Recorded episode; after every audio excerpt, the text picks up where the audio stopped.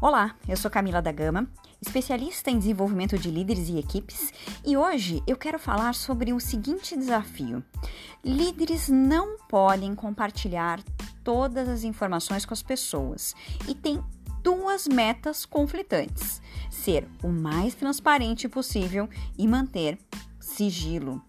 Mas nem sempre é fácil guardar uma informação quando somos os únicos a tê-las, não é mesmo? E por que isso é tão difícil? Porque informações sempre foram sinônimos de poder. Muitos se gabam por ter uma informação privilegiada ou por terem sido os primeiros a saberem. Logo, para mostrarem o seu poder, não ocultam a informação. Já dizia Benjamin Franklin: três pessoas são capazes de guardar um segredo se duas delas estiverem mortas. Mas e no mundo corporativo, onde as informações podem determinar o rumo de vidas e carreiras, quão cuidadosos devemos ser com as informações que temos acesso? É dever do gestor manter sigilo. Este é um dos preços para estar na sala, como dizia Steve Jobs. Segundo o Código de Ética do Administrador, no seu capítulo 1, artigo 1 do inciso 2, um dos deveres é manter sigilo sobre tudo o que souber em função de sua atividade profissional, ou seja, proteger toda informação que seja valiosa ou sigilosa para a empresa e seus colaboradores. E antigos também diziam: falar é prata, mas calar é ouro. E falar demais pode custar realmente muito caro. Um dos princípios básicos de ética profissional é manter sigilo. Em relação ao mundo corporativo, é mandatório que gestores tenham uma postura ética e o dever de guardar informações que possam afetar o clima da empresa e, consequentemente, o bem-estar das pessoas. O líder deve ser inimigo das fofocas que culminam em situações constrangedoras entre colegas. Logo, quebrar o sigilo pode afetar a parte mais sensível do homem, que são os resultados. Geralmente, o profissional que tem acesso a informações sigilosas é porque mereceu um voto de confiança. Mas, ao permitir tais informações, que tais informações cheguem às pessoas erradas, pode provocar atrasos e prejuízos à organização. Por isso, inclusive, está previsto na lei em relação a esta questão, no artigo 482 da Consolidação das Leis Trabalhistas, a CLT.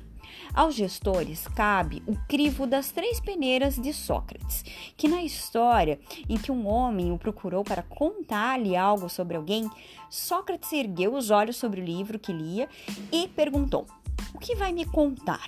Já passou pelas três peneiras? A primeira é a verdade. Você tem certeza de que o que vai me contar é absolutamente verdadeiro? Se sim, vamos então para a segunda peneira a bondade. O que vai me contar? Gostaria que outros também dissessem a seu respeito? Se sim, vamos à terceira peneira, que é a necessidade. Você acha mesmo necessário contar-me esse fato ou mesmo passar-me passar ou fazer com que passe adiante? Resolverá algo? Ajudará alguém? Melhorará algo? Alguma coisa? Se passar pelas três peneiras, então, me conte. Caso contrário, esqueça e enterre tudo. Será uma fofoca a menos para envenenar o ambiente e fomentar a discórdia. Agora, e a transparência onde fica a verdade? O que é um líder transparente? Um líder transparente, ele não necessariamente precisa contar tudo à sua equipe, mas ele deve ser aberto, sincero e coerente em relação ao que fala e faz. Que confie em si mesmo e nos outros, que age de modo ético, íntegro e que não tem agendas ocultas, que age de modo justo e meritocrático, que se comunica com espontaneidade e se mantém acessível ao time em função de todos esses comportamentos e atitudes, torna-se capaz de construir confiança, que é a pedra fundamental da liderança.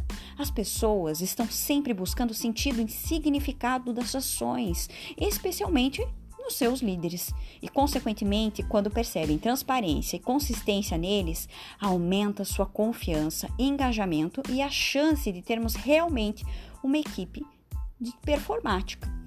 O líder transparente possibilita ao time focar com mais intensidade em seus objetivos, propósitos e atividades e trabalhar com menos estresse, desgaste, paranoia, fofocas, fantasias, sofrimentos e distrações. Um erro e um comportamento nocivo comum da liderança é reclamar de um membro da equipe para outro como forma de gerar alianças paralelas na ilusão que está manipulando o time ao seu favor, quando na verdade está gerando uma grande rede de insatisfação e desconfiança e desmotivação.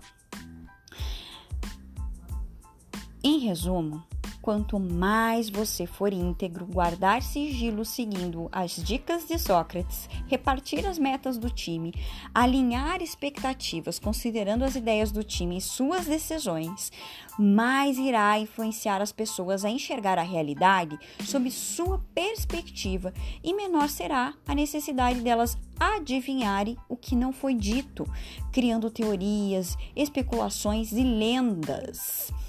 Em suma, o líder transparente não distrai sua equipe com inconsistências, surpresas e dissonâncias. Pelo contrário, faz com que eles canalizem sua energia para ação e resultados.